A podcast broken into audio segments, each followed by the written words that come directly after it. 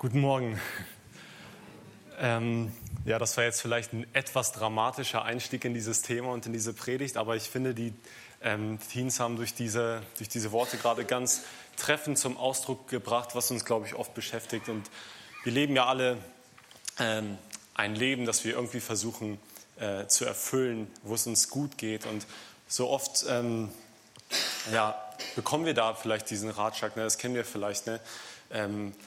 Wir sind irgendwie auf der Suche nach einer Entscheidung, die wir treffen müssen oder sind in irgendeiner Situation, wo wir uns vielleicht ein bisschen verrannt haben und äh, wir gehen vielleicht zu Leuten, denen wir vertrauen oder wir suchen vielleicht nach YouTube in irgendwelchen Tutorials und so nach Ratschlägen und dann wird uns vielleicht dieser Satz so entgegengeworfen, ey, hör einfach auf dein Herz, folge deinem Herzen oder hör einfach auf dein Bauchgefühl, sowas sagen dir deine Instinkte. Und ähm, genau, wir wollen uns heute als äh, Teenie äh, wollen wir euch dieses Thema nahebringen. Ne? Was, was ist das Herz eigentlich? Ist es nicht ein bisschen verantwortungslos, vielleicht sogar jemandem einfach zu sagen, hör auf dein Herz? Woher wissen wir überhaupt, was in den Menschen, äh, in dem Herz der Menschen vor sich geht? Ähm, vielleicht ist da so viel Chaos und so, dass wir erst in Situationen gelangen, in denen wir Hilfe brauchen und dann hören wir sowas wie, hör auf dein Herz, hallo, mein Herz hat mich erst in diese Situation gebracht. Ist das wirklich so ein guter Rat? Ähm, einfach nur auf das zu hören, was sich gerade richtig für uns anfühlt. Was heißt es überhaupt, auf sein Herz zu hören? Oder was meint man damit eigentlich, hör auf dein Herz? Ähm, genau, und darüber wollen wir heute reden. Und ich dachte, ich gebe der Predigt irgendwie so einen, äh, ja, so einen catchy Titel wie Hör bloß nicht auf dein Herz oder hör nicht auf dein Herz. Und dann ist mir eingefallen, dass Andi irgendwie vor zehn Monaten genau darüber gepredigt hat. Da hat er gesagt, ähm, im Prinzip genau darüber, hör bloß nicht auf dein Herz, folge bloß nicht deinem Herzen. Und darum nenne ich die ähm, Predigt heute, hör immer noch nicht auf dein Herz. Genau. Äh, bevor ich versuche, euch das irgendwie so praktisch nahezubringen, will ich erstmal so ein bisschen über Grundlagen sprechen. Erstmal, ähm, was meint die Bibel überhaupt, wenn sie vom Herzen spricht? Wenn wir den, äh, in der Bibel irgendwie so einen Vers lesen, äh, wo es irgendwie um das Herz geht, was meint die Bibel damit? Und dann auch, wie ist unser Herz konstruiert, wie sind wir überhaupt geschaffen? Und dann, ähm, wenn wir das irgendwie abgearbeitet haben, dann gucken wir mal, was uns das bringt in unserem Leben. Okay, erstmal dazu, was die Bibel meint, wenn sie über das Herz spricht. Es gibt ungefähr 1000 Erwähnungen des Herzens in der Bibel und ich glaube, es wird keinen überraschen, wenn ich euch sage, dass damit nicht unsere, unser fleischernes Herz, unsere Blutpumpe gemeint ist, sondern und aber auch nicht, und das ähm, ist vielleicht die erste interessante Erkenntnis, wenn wir vom Herzen reden, meinen wir, glaube ich, oft dieses, unsere Gefühle, unser Bauchgefühl, vielleicht so unsere Instinkte oder ich mache etwas mit ganzem Herzen, das sind nur irgendwie Leidenschaften. Aber wenn wir das Herz darauf beschränken, dann ist es ungefähr so, als würden wir uns dieses Bild angucken und sagen, ja, was ist denn das hier? Äh, das ist ein Holzlager, ne? weil da ja sind ja so Holzscheite gestapelt, den, um den Kamin zu befeuern. Das scheint ein Holzlager zu sein. Es ist natürlich nicht. Es ist so viel mehr. Und genauso verhält es sich mit dem Herzen. Wenn die Bibel vom Herzen redet, meint sie so etwas Umfangreiches. Und um euch das mal äh, zu verdeutlichen, habe ich ein paar Stellen rausgesucht und ich werde jetzt einfach nur kurz abarbeiten, was, also in diesen Versen steht immer Herz, aber was meint die Bibel damit an den jeweiligen Stellen? Das Herz ist der Ort von Empfindungen wie Traurigkeit, wie Freude, Niedergeschlagenheit, Angst und Schrecken. Im Herzen denkt und plant der Mensch, im Herzen kommen Wille und Entschlossenheit her, im Herzen entsteht Hass, im Herzen ist man treu, im Herzen wohnt Weisheit und Dummheit, da wohnen Wünsche und Hoffnungen, im Herzen trifft man Entscheidungen über Gehorsam und Ungehorsam. Das Herz kann verhärtet sein, das Herz kann verstockt sein. Im Herzen haben andere Menschen einen Platz. Das Herz kann erfüllt sein oder nicht erfüllt sein und so weiter. Ich könnte hier jetzt noch, wie gesagt, tausend Bibelstellen auflisten. Und das zeigt uns einfach, die Bibel meint so viel mehr als nur irgendwie unsere Instinkte, unser Bauchgefühl. Wenn die Bibel vom Herzen redet, dann meint sie uns als Menschen, wie wir wirklich sind. Der Fokus dabei ist nicht auf so die Handlungen oder wie wir uns geben, sondern Wer sind wir wirklich? Worüber denken wir nach? Das ist vielleicht etwas, was wir irgendwie eher mit dem Kopf assoziieren würden. Aber die Bibel meint gerade dieses Nachsinn, Nachdenken. Womit fülle ich meine Zeit und was, was geht mir so im Kopf umher? Das findet alles laut der Bibel in unserem Herzen statt. Was ist die Motivation, die Intention für meine Handlungen?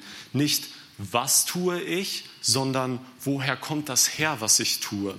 Was bestimmen meine Gedanken? Und ähm, vielleicht könnt ihr euch das so äh, besser äh, irgendwie veranschaulichen. Oh, habe ich was vergessen. Wenn wir einmal in äh, 1. Petrus äh, 3, Vers 4 gucken, da finde ich, das ist so treffend geschrieben. Da sagt im Prinzip, nicht das Äußere macht uns schön, sinngemäß, sondern der verborgene Mensch des Herzens. Ich habe das mal versucht so, äh, so deutlich zu machen. Ne? Nicht der Mensch, wie andere ihn sehen, sondern der verborgene Mensch, der, der in unserem Herzen ist. Der, der vielleicht nur rauskommt, wenn wir gerade alleine sind, wenn kein Mensch auf uns guckt, wir haben gerade vielleicht keinen Stress, nichts zu tun. Wenn wir wirklich nur wir selber sind, was machen wir dann? Was geht uns durch den Kopf? Wohin zieht es uns? Was wollen wir tun?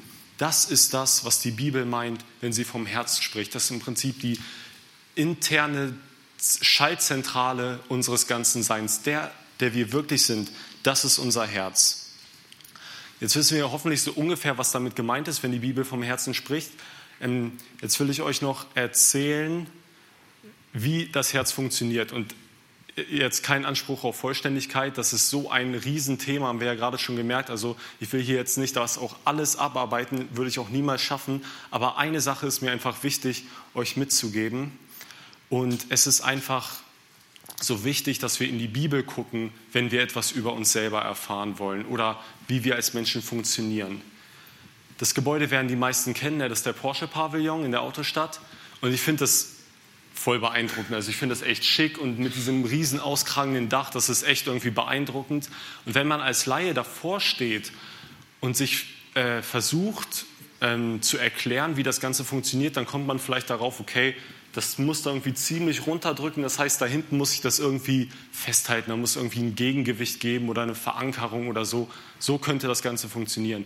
Wenn man vielleicht ein bisschen äh, sich mit der Thematik äh, befasst, irgendwie beruflich oder so, dann kann man sich vielleicht erklären, okay, die Verankerung könnte so und so gelöst sein. Vielleicht wurden die und die Materialien verwendet, damit das Ganze so funktioniert.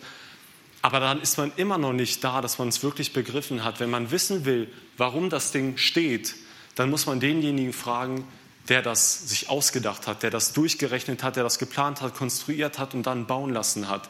Derjenige wird uns wirklich erklären können, wie das Ganze funktioniert. Und genauso ist es beim Herzen. Wir können als Menschen vielleicht durch unsere Lebenserfahrung, vielleicht haben wir Psychologie studiert, da können wir viele richtige und gute Sachen über das Herz lernen und vielleicht auch weitergeben. Aber wenn wir wirklich wissen wollen, wie wir ticken, dann müssen wir uns an den wenden, der uns geschaffen hat. Und das ist Gott. Und er erklärt uns in der Bibel, wie wir funktionieren. Genau, das ist jetzt eine vielleicht ein bisschen, sage ich mal, steile These, die ich am Anfang aufstellen will. Und das ist so für mich die wesentliche Funktion des Herz, äh, die unser Herz irgendwie ausmacht. Und zwar, jeder Mensch ist ein Anbeter. Was meine ich damit? Ähm, wir sind geschaffen, anders als zum Beispiel Tiere, die einfach nur so vor sich herleben, die haben irgendwie ihre Triebe, ihre Instinkte und dann sterben die wieder. Wir Menschen sind da anders. Ähm, es gibt einen Vers im Prediger 3, Vers 11, da heißt es, dass uns die Ewigkeit ins Herz gelegt wurde. Das heißt, wir geben uns irgendwie nicht nur damit zufrieden, einfach nur so vor uns herzuleben, sondern wir sind irgendwie Sinnsuchende als Menschen. Wir wollen, wir wollen wissen, warum sind, wir auch, warum sind wir überhaupt hier auf der Erde? Wo gehen wir vielleicht irgendwann mal hin? Wir interessieren uns, nach, äh, wir interessieren uns ähm, über Fragen des Woher und Wozu. Und wir sind nicht einfach nur so planlos in die Welt gesetzt. Und das merken wir, wenn wir uns mal wirklich die Zeit nehmen, nachzudenken, äh, da gibt es Beispiele von Leuten, die sagen, ich kann gar nicht so lange mit mir allein sein, weil sonst kriege ich irgendwelche Sinneskrisen oder so, weil ich auf einmal darüber nachdenke, warum bin ich überhaupt auf dieser Welt. Aber genau so sind wir doch geschaffen. C.S. Lewis hat mal gesagt, wenn wir in uns selbst ein Bedürfnis entdecken, das durch nichts in dieser Welt gestillt werden kann, dann können wir daraus schließen, dass wir für eine andere Welt erschaffen sind. So hat Gott uns gemacht. So sind wir hier auf dieser Welt als Menschen. Wir haben ein natürliches, in uns hineingeschaffenes Verlangen nach etwas, was mehr ist als nur das, was wir hier auf dieser Welt sehen. Wir haben sozusagen ein Loch in unserem Herzen. Und dieses Loch hat Gott uns in unser Herz gegeben, damit wir uns auf die Suche nach ihm machen und nach einem Leben, das genau dieser Bestimmung nachkommt, wozu Gott uns geschaffen hat. Äh, Andreas hat in seiner Predigt damals das so dargestellt mit so einem ähm, fehlenden Puzzleteil im Herzen. Das fand ich eine ganz gute Veranschaulichung, habe ich einfach mal geklaut. Ähm, genau. Und wenn wir sagen, jeder Mensch ist ein Anbeter, das hört sich jetzt erstmal vielleicht ein bisschen abstrakt an, aber was meint es denn? Das meint einfach nur, dass das, womit wir versuchen, dieses Loch, das wir alle in uns haben, zu füllen, das ist das Objekt unserer Anbetung. Das beten wir an. Das ist sozusagen unser oberster Götze, wenn man so will. Ähm, und wir alle funktionieren so, dass wir dieses Loch da haben und wir wollen das irgendwie füllen. Und ähm, es gibt ein, äh, einen ganz interessanten Aspekt dadurch noch, dass man vielleicht denkt, ja, okay, ich bin, äh, also ich bete vielleicht Gott nicht an, aber ich bete auch nichts anderes an. Kennt jemand von euch den ersten Hauptsatz der Thermodynamik? Mario, hilf mir. Energieerhaltungssatz, schon mal was von gehört vielleicht. Es sagt, Energie kann nie verloren gehen. Energie wird immer nur umgewandelt. Und wenn man so will, gibt es in der Bibel den Anbetungserhaltungssatz. Das besagt einfach nur, wir Menschen sind von Natur, Natur, aus Anbeter. Und wenn wir nicht Gott anbeten, dann beten wir irgendetwas anderes an. Das, womit wir versuchen, dieses Loch in unserem Herzen zu füllen, das ist unser Anbetungsobjekt. Ähm, es gibt dazu einen ganz interessanten Abschnitt in Römer äh, 1 äh, ab Vers 20. Da geht es los, dass Paulus darüber redet, dass wir sozusagen als Menschen genau das äh, durcheinander bringen. Wir sollen, sind dafür geschaffen, unseren Schöpfer anzubeten und wir vertauschen das, indem wir das Geschaffene anbeten. Und was ich da so interessant finde, ist, dass er das einleitet damit, dass er sagt, durch Nachsinnen, durch Nachdenken, wenn wir uns wirklich Gedanken machen, dann führt uns das automatisch in die Anbetung Gottes, weil einfach diese Welt durchzogen ist von Gott. Hm. Aber ich glaube, was so ein Problem vielleicht unserer Generation oder unserer Gesellschaft ist, dass wir dieses Nachsinn irgendwie schon ein Stück weit verlernt haben. Ne? Wenn wir irgendwie Zeit haben, ein bisschen frei, dann holen wir schnell unser Handy raus, lassen uns irgendwie bespaßen, irgendwie entertainen, äh, sind auf YouTube unterwegs und so. Wir lassen uns einfach schnell ablenken und wir kommen oft, glaube ich, gar nicht in dieses, in dieses Nachsinn. Und Gott war das, glaube ich, von Anfang an bewusst, dass wir dieses äh, ihn anbeten dass er uns das so wichtig machen muss, dass er das so betonen muss. Im ersten Gebot sagt er direkt in 1. Ähm, Mose 3, Vers, 20, Vers 3, da sagt er, ähm,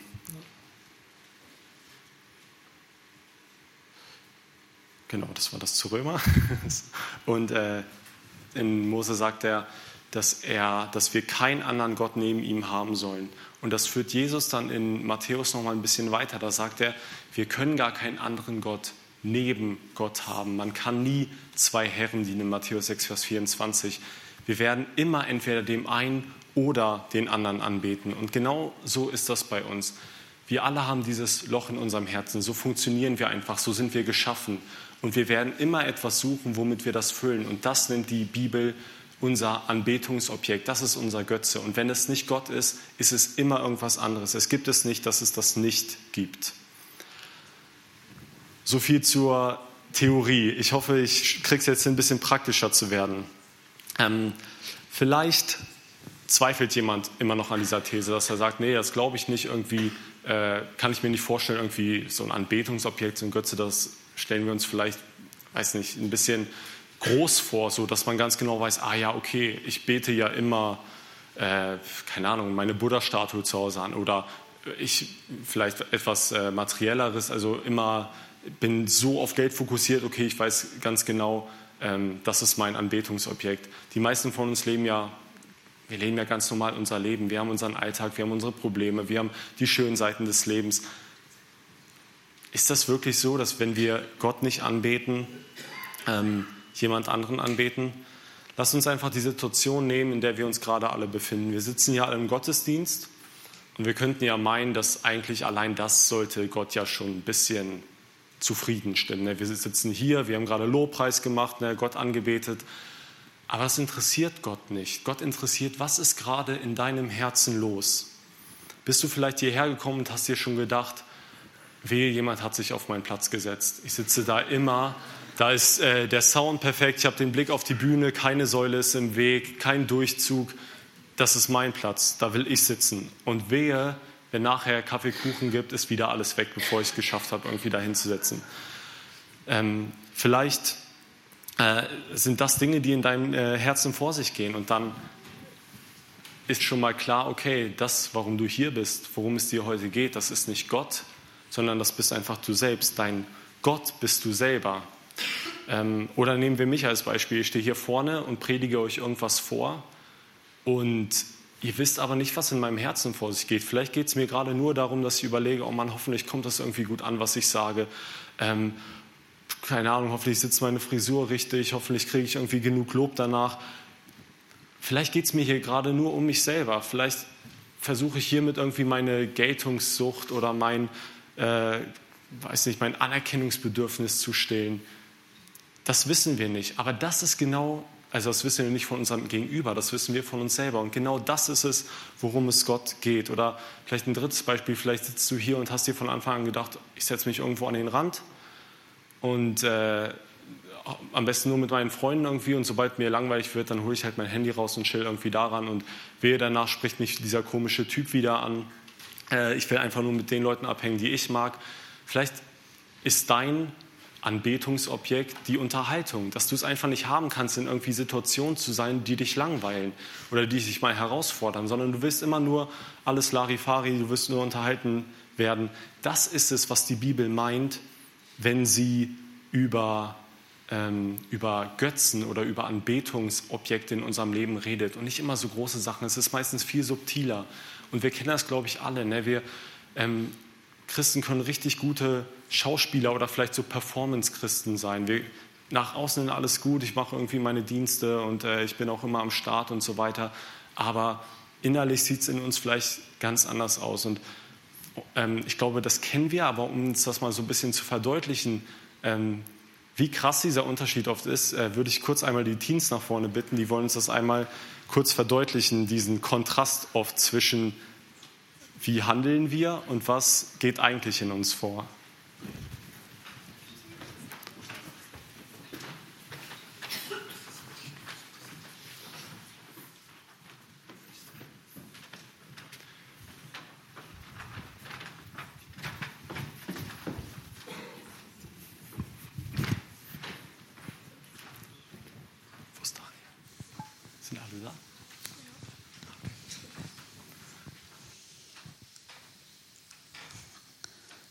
Oh Mann, bitte hat sie mich nicht gesehen, bitte hat sie mich nicht gesehen.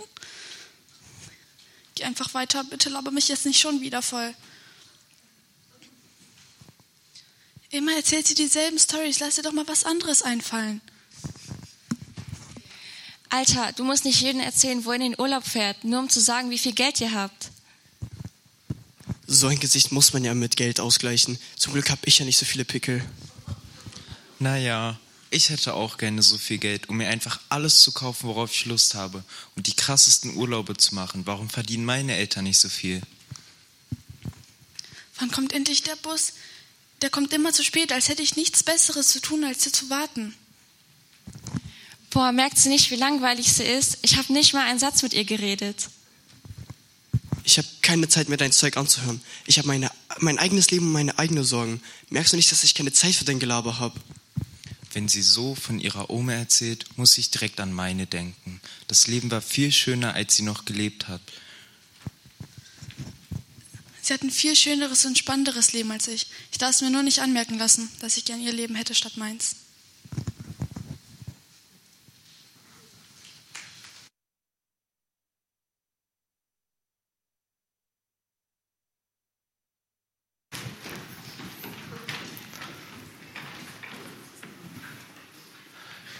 Glaube, so eine Situation kennen wir alle. Ne? Also vielleicht nicht ganz so krass, aber so mehr oder weniger. Dass es einfach so einen Zwiespalt oft gibt zwischen dem, was in unserem Herzen ist, was so unsere Gedanken bestimmt und das ist ja beeinflusst von allem, womit wir uns so füllen und womit wir versuchen, das irgendwie, uns irgendwie durchs Leben zu kämpfen. Und im Herz geht eben nicht nur Gutes ähm, vor. Und darum ist es, glaube ich, oft gar kein so guter Ratschlag, wenn man äh, wenn man jemandem sagt, hör einfach auf dein Herz, weil dann würde, glaube ich, sehr viel mehr von diesem Schlechten rauskommen, äh, was uns wahrscheinlich oft bewegt. Ähm, Und genau das ist es aber, wo Gott ran will. Ich meine, klar, es ist schön, wenn wir nicht jedem direkt alles an den Kopf werfen, äh, was so in uns vor sich geht. Aber was Gott wirklich will, ist unser Herz zu verändern und nicht nur unsere Taten. Ähm, es gibt da eine ganz schöne Stelle zu in Lukas äh, 6, 43 bis 45. Ähm, da heißt es, denn es gibt keinen guten Baum, der schlechte Frucht bringt, noch einen schlechten Baum, der gute Frucht bringt. Denn jeder Baum wird an seiner Frucht erkannt. Denn von Dorn sammelt man keine Feigen und vom Dornbusch schließt man keine Trauben. Der gute Mensch bringt aus dem guten Schatz seines Herzens das Gute hervor. Und der böse Mensch bringt aus dem bösen Schatz seines Herzens das Böse hervor. Denn wovon sein Herz voll ist, davon redet sein Mund. Das ist genau das, was äh, diese Bibelstelle veranschaulichen will. Ne? Es bringt auch nichts, einfach nur versuchen, an seinen Taten irgendwie krampfhaft zu arbeiten, wenn man irgendwie so ein Wutproblem hat. Okay, ich konzentriere mich jetzt immer einfach nur darauf, nicht mehr auszurasten, wenn ich in so, so einer Situation bin oder, äh, oder ähnliches. Worum es Gott geht, ist die Quelle, die Wurzel, wenn man das Bild vom Baum nochmal bedienen will. Ne? Er will an unsere Wurzel. Es bringt nichts, wenn wir uns da einfach nur schöne Früchte ankleben, sondern aus der Wurzel, aus dem Herzen kommt, kommen die Taten hervor. Und das sind dann erst Taten, ähm, die, die Gott gefallen und die ähm, auch zum Lob Gottes dienen, dienen können. Wenn wir unser Verhalten, unser Tun irgendwie verändern oder verbessern wollen, müssen wir Gott an unserem Herzen arbeiten lassen. Und das Ergebnis der Arbeit wird sein, dass Gott dann durch unser Leben angebetet wird. Und jetzt könnte man sich die Frage stellen, warum sollen wir Gott überhaupt anbeten wollen? Ist das nicht irgendwie eitel oder egoistisch von Gott, dass er uns so schafft, dass wir ihn anbeten müssen, um erfüllt zu sein? Warum können wir nicht einfach in Ruhe unser Leben leben und einfach das machen, worauf wir Bock, Bock haben? Warum schafft er uns mit diesem Loch im Herzen? Und wir versuchen alles Mögliche es dann doch anders zu füllen. Ne? Das, was äh, äh, Hannes und Sophia am Anfang gesagt haben, wir versuchen alles Mögliche irgendwie in Beziehungen, in Familie, in Geld, in Arbeit, in irgendwie Selbstverwirklichung, durch Hobbys, Reisen, vielleicht Ehrenämter, nicht immer nur schlechte Sachen, vielleicht auch wirklich gute Sachen, aber wir versuchen unser Herz damit zu füllen und das funktioniert auf Dauer nicht. Warum hat Gott uns also so geschaffen? Wir wollen ihn vielleicht gar nicht den ganzen Tag irgendwie nur anbeten und Lobpreisen. Was bedeutet das überhaupt? Ähm, ich sage jetzt einfach mal einen Satz und versuche dann, äh, den zu rechtfertigen. Und zwar, Gott anzubeten und unsere Erfüllung in seiner Anbetung zu suchen, ist das Beste, was wir für uns selber tun können.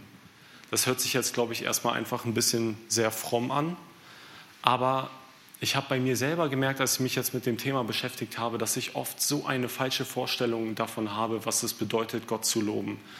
Weil ähm, erstmal jemand, der irgendwie Lob immer von jemandem fordert, ist ja erstmal voll unangenehm. Stellt euch vor, da kommt ein Typ zu euch und der fängt nur davon an zu erzählen, ey, weißt du, was ich gestern geschafft habe, das war so krass und das und das habe ich gemacht und das habe ich geschafft und guck mal, wie gut ich heute aussehe, ist das nicht Hammer? Man würde sich denken, Alter, also dem spreche ich ja erst recht kein Lob aus. Und Gott will von uns, dass wir ihn loben. Aber ist das wirklich so? Können wir das von dieser Seite betrachten?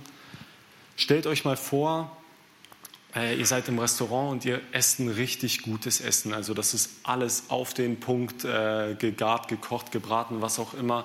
Richtig gut zusammengestellt, nicht zu viel, nicht zu wenig. Jedes Gewürz kommt durch.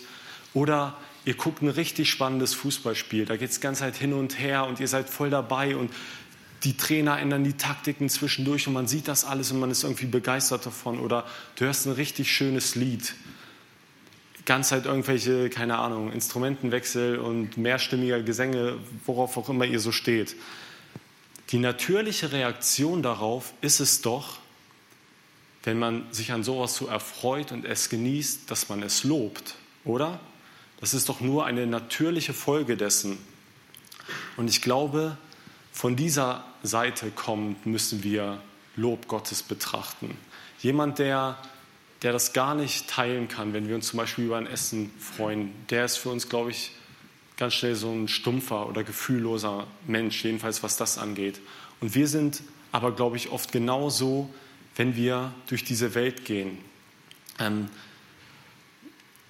ein, äh, ein Aspekt, den ich da noch mit reinbringen will, ist, äh, wenn wir etwas besser kennen und immer mehr erkennen und uns mehr damit auseinandersetzen, dann kann mein Lob auch viel vollkommener sein, als wenn ich mich nicht damit auskenne. Äh, das hier ähm, ist eine Stellung aus dem sogenannten Jahrhundertspiel. Das war eine Partie zwischen Bobby Fischer, der war da 13 Jahre alt, und noch irgendjemandem. Und das ist einfach als Jahrhundertspiel in die Geschichte eingegangen, weil das einfach so schön ist. Und wenn man keine Ahnung von Schach hat, dann guckt man sich das an und es sagt einem gar nichts. Und wenn dann jemand einem das erklärt, dann ist es vielleicht, ja okay, scheint ein krasses Spiel gewesen zu sein. Wenn man selber ein bisschen Schach spielt, dann versteht man vielleicht ein bisschen, boah, der hat echt tief darüber nachgedacht, die Figuren sind echt gut koordiniert, irgendwie schon beeindruckend. Je mehr man sich damit auseinandersetzt und je besser man das versteht, desto begeisterter wird man auch davon, weil man, weil man sich auf einmal denkt, Alter, wie viel musst du einfach bedenken, um sowas zustande bringen zu können? Du musst ein perfektes Gefühl dafür haben, für das Timing. Welche Figur setzt du wie ein? Welche brauchst du in einem Moment und welche nicht? Und du guckst dir das an und denkst, ey, das ist einfach Hammer. Oder vielleicht ein anderes Beispiel, vielleicht können damit mehr Leute was anfangen. Stellt euch vor, ihr kocht ein Gericht und ihr setzt das einmal eurem Bruder oder irgendwie vor, der gefühlt gar keine Geschmacksknospen hat, der würde sich genauso Nudeln mit Ketchup einfach reinziehen und dann Steffen Hensler oder welchen Lieblingskoch ihr auch immer habt. Ähm, und ihr lasst, es, lasst die beide euer Essen kochen und beide sagen, es war ein Hammeressen. Und ihr wisst ganz genau, dem Bruder hättet ihr da auch Hundefutter hinstellen können, der hätte das Gleiche gesagt. Aber Steffen Hensler, der hat schon einen Anspruch. Der weiß ganz genau, was man miteinander kombinieren darf, wie das gekocht sein muss. Der hat einfach Plan davon. Und ein Lob von so einem Menschen bringt einem doch oder geht einem doch viel, viel näher als das von einem, der einfach nur so sagt, ja, schmeckt. Und so ist es auch irgendwie bei der Anbetung Gottes. Wenn wir Gott anbeten, wenn wir ihn loben wollen, dann setzt das voraus, dass wir uns mit ihm beschäftigen. Wir müssen verstehen, wie er die ganze Welt durchwebt, wie er kreativ er ist, wie schön er ist, wie er das alles gemacht hat. Wir haben im zweiten Lied vor, und ich fand das so genial, äh, wo wir gesungen haben, äh, ruft zu dem Herrn alle Enden der Welt Ehre und macht den, der alles erhält. Die ganze Welt ist voller Lobpreis, die ganze Schöpfung betet Gott an. Und zwar, weil sie einfach davon erzählt, wie kreativ Gott ist, wie er das alles gemacht hat, wie schlau er ist, wie klug er ist, mit wie viel Liebe und Feingefühl und einfach Sinn für Details er das alles gemacht hat. Das erzählt die Welt. Und je besser wir das verstehen, wie Gott ist, desto natürlicher wird auch unser Lob. Lass uns als Beispiel vielleicht uns einfach als Gemeinde nehmen. Von außen betrachtet sind wir für Menschen vielleicht einfach nur, okay, das ist so ein Haufen, die haben irgendwie den gleichen Glauben, die sind irgendwie Christen und darum treffen die sich da. Wenn man Teil dieser Gemeinde ist, wenn man sich durch die Bibel damit beschäftigt, was hat Gott sich gedacht, als er die Gemeinde ins Leben gerufen hat, dann werden wir verstehen, wie genial das ist, dass man einander hat, dass man nicht alleine in dieser Welt ist, dass man, wenn man Phasen hat, wo man down ist, dass man da Geschwister hat, die einen auferbauen. Dass wenn man so einen Gottesdienst veranstaltet, dass jeder sich irgendwie einbringen kann mit seiner Gabe, die Gott ihm gegeben hat. Keiner von uns würde alleine funktionieren als Christ. Wir brauchen einander. Und die Liebe, die wir dann zueinander haben, indem wir den anderen schätzen und wichtig nehmen, indem wir was füreinander tun, das dringt nach außen und zeigt den Menschen Gott. Das hat sich Gott dabei gedacht. Und das werden wir erst verstehen, wenn wir uns richtig damit beschäftigt haben, wenn wir in die Bibel geguckt haben und nachgeforscht haben, wie ist denn das mit der Gemeinde? Und wenn wir dann sagen, Gemeinde ist der Hammer, dann hat das ein ganz anderes Gewicht, als wenn jemand der vielleicht das erste Mal da ist, der vielleicht auch begeistert ist, aber der eigentlich noch gar keinen richtigen Plan hat, als wenn der sagt, ja, Gemeinde ist schon schön.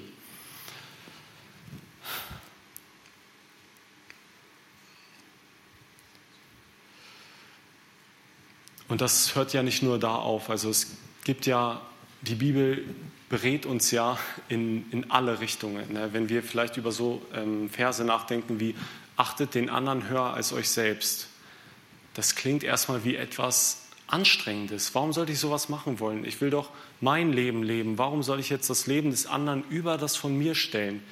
wenn wir uns immer mehr damit beschäftigen und wenn das Verständnis dann irgendwann zu Handlungen wird, dann werden wir merken, was Gott sich dabei gedacht hat. Dass er das nicht gemacht hat, um uns irgendwie zu knechten, sondern weil das ist das Beste, was unserem Leben passieren kann. Wenn wir auf einmal nicht mehr bei einem Streit immer das letzte Wort haben müssen. Wenn wir unseren Stolz mal zurückschrauben in der Familie und sagen, hey, wir machen jetzt einfach mal das, was, was du willst. Und der andere macht das dann vielleicht auch genauso. Und wir werden merken, auf einmal kommt aus so einer Streitkultur oder so, wird auf einmal eine harmoniebedürftige oder harmonievolle Familie. Oder so ein Vers wie, äh, seid in allen Dingen dankbar. Wie soll man denn in allen Dingen dankbar sein, wenn mir irgendwas passiert, was mich umhaut, wenn ich keine Ahnung auf der Arbeit irgendwie Mist mache oder so? Wie soll ich dafür dankbar sein? Aber wenn wir uns damit beschäftigen und verstehen, was, was Gott damit meint, dass wir eine dankbare Grundeinstellung dafür haben können, wie gut es uns geht, egal was für Situationen uns irgendwie begegnen, dass wir ihn haben, dass wir einfach einander haben und ein, ein Leben in Ewigkeit mit ihm, dass wir für viel mehr geschaffen sind als diese kleinen Probleme oder vielleicht auch großen Probleme. Ich kann da vielleicht gut reden, ich hatte noch nicht viele große Probleme in meinem Leben, aber ich glaube einfach daran, dass wenn wir diese Prinzipien, die Gott uns in die Bibel gelegt haben, wenn wir die wirklich erforschen und ergründen und versuchen danach zu leben, das ist nichts, was wir machen, einfach nur, weil Gott das von uns fordert, weil das uns überhaupt erst zu einem Leben bringt, das uns erfüllt. Und das ist doch die größte Anbetung. Das ist doch das größte Lob an Gott, wenn wir so leben, wie er es für uns bestimmt hat. Und ich, also Lob ist für uns ja immer sowas, also unser Kind oder so kommt vielleicht vorbei und zeigt uns ein Bild und sagt, super gemacht, das sieht richtig schön aus. Oder danke Schatz, das Essen schmeckt heute voll gut. Aber das ist es davon müssen wir, glaube ich, ein bisschen wegkommen, wenn wir über das Lob Gottes nachdenken. Ich glaube, das ist viel, vielleicht subtiler im ersten Moment, aber viel natürlicher. Das resultiert einfach daraus, dass wir uns mit den Dingen beschäftigen, die Gott von uns will, das verinnerlichen und einfach merken, das funktioniert. Und wir werden dankbar dafür. Und wir denken weiter darüber nach und versuchen das noch mehr in unser Leben irgendwie reinzubringen. Wir reden vielleicht mit anderen darüber. Das ist doch eigentlich was Lob Gottes ausmacht. Und das ist es auch, was Gott von uns will, dass wir über ihn nachdenken, uns mit ihm beschäftigen und nicht, weil er so auf unser Lob aus ist. Gott braucht unser Lob nicht, aber er weiß, dass er uns dafür geschaffen hat, dass wenn wir nach seinem Lob trachten, dass das einfach nur das Allerbeste ist, was uns selber, ähm, was uns selber passieren kann. Und nochmal eine, eine Anmerkung zu diesem Nachsinnen und Nachdenken, weil das ist, glaube ich, so der, also das ist einfach so das Herzstück, ne? darum geht es einfach. Ähm, ich habe das beim Vorbereiten der Predigt so gemerkt, wie schwer mir das mittlerweile fällt, mich lange auf eine Sache zu konzentrieren. Wie normal es ist, ständig an sein Handy irgendwie zu greifen. Sorry, ich merke gerade, ich habe hier einfach voll vergessen, weiter zu klicken. Ähm, wie auch immer. Ähm, dass, dass mir das gar nicht mehr so leicht fällt, dass ich, ähm, dass ich auf einmal in einer Sache drin bin und auf einmal merke ich, ich habe auf einmal äh, angefangen, mich wieder mit was anderem zu beschäftigen, bin an mein Handy gegangen oder so. Wir können ja nicht mal mehr gefühlt so auf Toilette gehen, ohne irgendwie unser Handy dabei zu haben. Und vielleicht ist das einfach so eine kleine Challenge an uns. Vielleicht müssen wir da erstmal hinterkommen, zu merken, können wir das überhaupt noch, dieses Nachsinnen, dieses Nachdenken über Gott und nehmen das vielleicht mit in die kommende Woche. Lasst euer Handy einfach mal äh, weg, wenn ihr aufs Klo geht und guckt mal, ob ihr das noch könnt. Dieses einfach nur mit euch alleine sein und einfach nur nachdenken. Weil ich glaube, dadurch, wenn wir das erst äh, gelernt haben, können wir erst dazu kommen, dass wir, ähm, dass wir Gott erkennen und dadurch äh, unser Herz gefüllt wird. Lass mich das äh, nochmal schnell zusammenfassen. Ähm, wir alle kommen mit einem unerfüllten Herzen auf diese Welt. Ähm, und das Herz, das meint unser Ich, das, was wir wirklich sind, nicht das, was wir vorgeben zu sein. Und das hat Gott nicht so geschaffen, weil er unser Lob so braucht, sondern weil er uns für mehr geschaffen hat und er will, dass wir das erkennen und dass wir das finden. Aber wir Menschen wenden uns oft anderen Dingen zu. Wir versuchen dieses Loch in unserem Herzen zu füllen mit Dingen, die da einfach nicht reingehören und die uns auch nicht erfüllen werden. Ähm, Aber durch das Beschäftigen und äh, mit Gottes Wort und das Erkennen von ihm und wie er sich das Leben für uns gedacht hat, kann unser Herz erfüllt werden. Und wir werden dann erst so richtig ähm, begreifen, wie sich Gott unser Leben gedacht hat. Ähm, und merken, dass das das Beste und am Ende sogar vielleicht das Egoistischste, weil das ja das Beste für uns ist, dass wir uns selber antun können, weil wir dann erst richtig leben. So wie Gott es sich gedacht hat, als er einfach jeden von uns persönlich geschaffen hat. Amen.